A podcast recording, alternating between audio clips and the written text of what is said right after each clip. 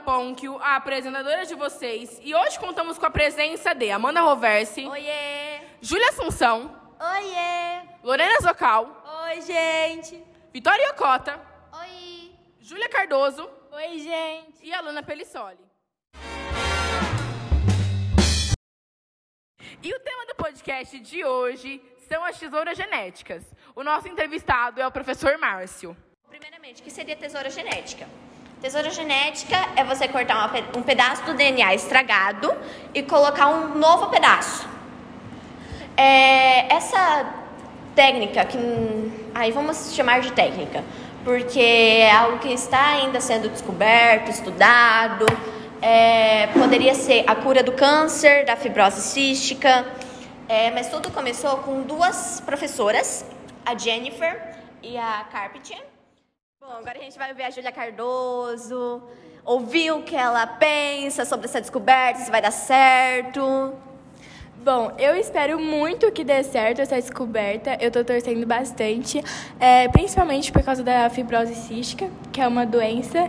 E eu vi o filme A Cinco Passos de Você, que conta um pouco sobre a doença, e eu achei muito interessante. E eu acabei me, apro me aproximando mais do caso. E eu achei muito legal, eu espero muito que dê certo. Agora nós vamos ouvir a opinião da Júlia Assunção. Eu acho isso muito inovador, porque pode ser a cura para muitas doenças e isso pode salvar muitas vidas. Só que isso também pode levar muito tempo, né, gente? Porque é algo complicado de se fazer, Precisa É, ser como- muito estudado. precisa ser muito estudado. Como o Brasil, infelizmente, é um país de terceiro mundo, vai demorar muito para chegar aqui. E tem vários riscos também, né? Porque você vai estar modificando células. E Márcio, qual, qual é a importância desse estudo? Olá pessoal, professor Márcio aqui na área. Bem, hoje eu venho falar com vocês aqui sobre uma técnica molecular extremamente moderna e que vem se mostrado muito eficiente, que é o CRISPR. CRISPR a gente costuma chamar meio que popular de tesourinhas moleculares, né? E na verdade ela acaba sendo isso mesmo, porque ela tem o papel de cortar alguns pequenos fragmentos da nossa molécula de ácido nucleico, retirando e posteriormente até inserindo outros novos fragmentos que ali não estavam originalmente, né? Essa técnica, ela se baseia naquela ideia de que nós temos apenas quatro bases que formam o DNA de qualquer ser vivo. Nós temos a adenina, a timina, a citosina e a guanina. E elas vão se embaralhar de formas aleatórias, formando toda a diversidade de seres vivos que nós temos no planeta. Então, se nós todos temos uma mesma base genética, nós temos um DNA universal, será que se nós substituirmos algumas bases por outras de interesse nosso, isso facilitaria ou melhoraria uma característica naquele ser vivo? Será que eu poderia então pensar em retirar alguma coisa que pudesse vir a desenvolver algo que não me agrada? É, eu poderia substituí-la por uma outra região sem algum tipo de efeito. Então, esta é a técnica chamada de terapia gênica, que é onde o CRISP ele vem é, facilitar ou ele vem direcionar os estudos nessa área tão fascinante que é a biologia molecular, é, anteriormente chamada de terapia gênica também, né? É, nós temos uma série de consequências que podemos conversar sobre ela, né? Vamos lá, nós vamos falando aos poucos sobre essas, essas dificuldades ou possibilidades. Professor Márcio, quais são as vantagens e desvantagens sobre esse estudo? Bem, é, em se tratando o CRISPR de uma técnica de é, seleção artificial, é, nem sempre sai como a gente espera que aconteça, né? A gente tem sempre um plano que a gente traça de que tudo vai dar certo, mas algumas vezes isso também pode sair pelo lado contrário, como se aquele ser vivo tivesse um mecanismo próprio e ainda é, que a gente não, não conhece, que controlasse realmente a sua própria evolução, né? Só que até então, a técnica de tesouras moleculares, ela vem tendo grande sucesso em muitas áreas da chamada engenharia genética, né? Que é a construção desses novos modelos de DNA né? Então, por exemplo, nós podemos citar é, a produção de alimentos em larga escala. Já é sabido que no futuro nós não, não teremos espaço suficiente para plantar alimentos da forma natural para todos os seres vivos que aqui estarão. Novas espécies estão sendo criadas que são resistentes a herbicidas. Novas espécies também que são são, estão sendo modificadas para apresentar uma alta resistência a algumas doenças e algumas pragas. Nós estamos aprimorando, ou melhor, é, melhorando características nutritivas, as propriedades nutritivas de alguns alimentos. Então, alguns alimentos estão se tornando mais nutritivos do que naturalmente eles eram. É, uma tolerância muito maior a condições ambientais, então, é, altos, altos períodos de seca, estiagem ou de chuvas prolongadas ou de temperaturas em é, efervescência aí. Então, indivíduos que conseguem suportar essas variações extremas de temperatura, é, a possibilidade de criar espécies com nova, novas características. Então, por exemplo, eu adicionar uma coisa que não acontecia naquele tipo de organismo, eu crio uma nova característica a ele.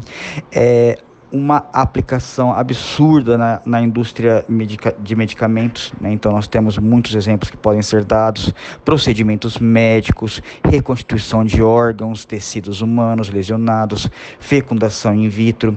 Então, essa é uma série de vantagens que já vem sendo. É, obtidas através da técnica de CRISPR.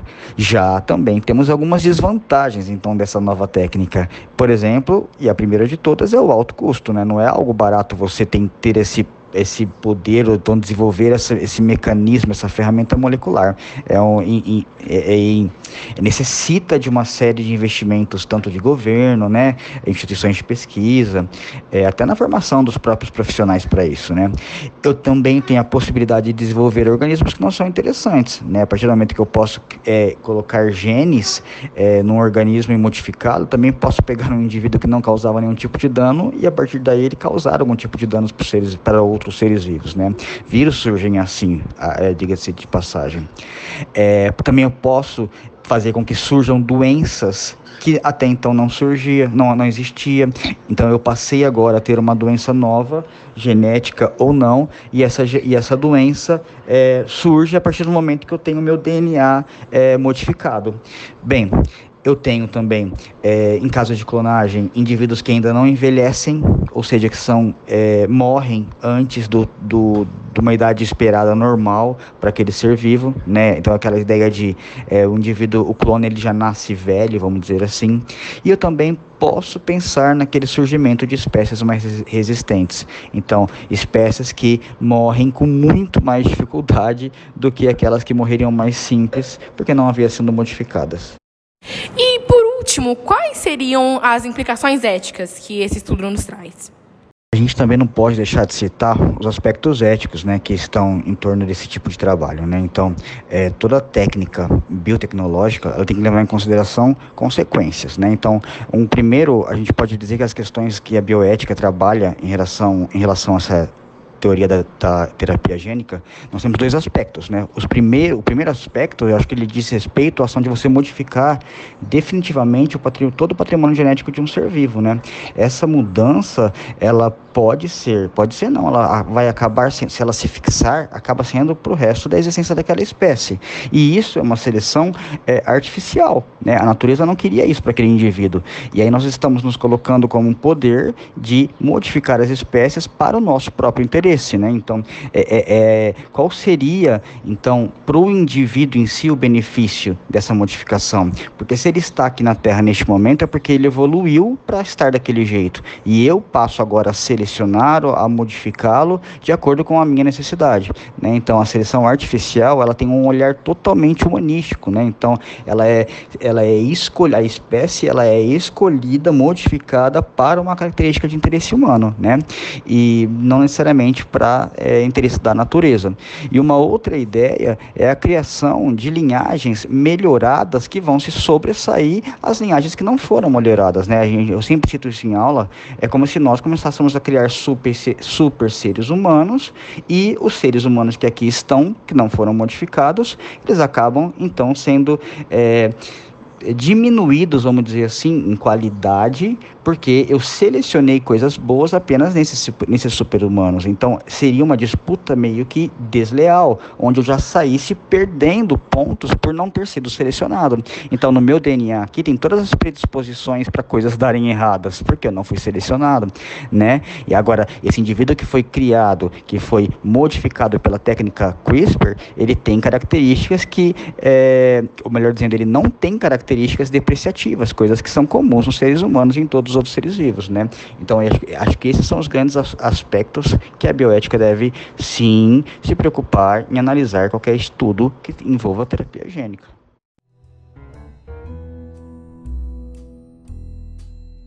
Espero que vocês tenham gostado desse podcast, aprendido mais sobre ciências biológicas e fiquem ligadinhos aí para os próximos Podmanas.